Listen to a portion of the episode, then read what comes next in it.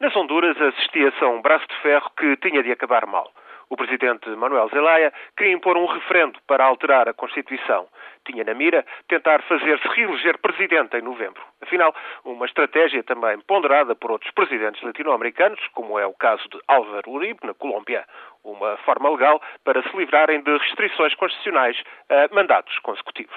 No caso das Honduras, Zelaya estava limitado a um mandato único de quatro anos que expirava no início do próximo ano. O Supremo Tribunal, o Parlamento e o Exército estavam contra a convocação de um referendo, mas o Presidente insistia. Ontem, Zelaya foi sumariamente deposto, o Parlamento demitiu por violação da Constituição e acabou deportado para a Costa Rica.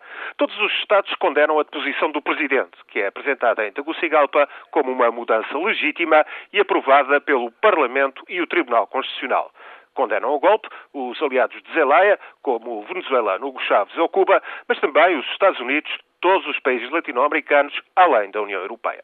Isto porque o fantasma dos golpes de Estado continua presente pelas Américas.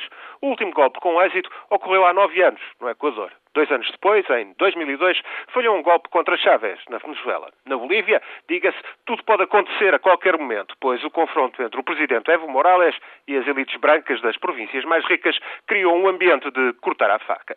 Por isso, passado que pareciam ser os tempos dos golpes, fossem obra dos generais Tapioca à moda de Tintim ou de torcionários bem reais, é compreensível que se tente evitar uma recaída. A pequena Honduras surge assim como um caso exemplar. Por sorte, se as coisas não se precipitarem, até há uma saída fácil para a crise. Basta cumprir com o calendário e realizar as eleições para a presidência, o Parlamento e municípios marcadas para o final do próximo mês de novembro. É isso que promete o novo presidente interino que, de momento, ninguém reconhece. Mas até lá é preciso resolver a questão do presidente reconhecido internacionalmente. Pelas leis das Honduras, a deposição é legal. Para os demais países, trata-se de um golpe.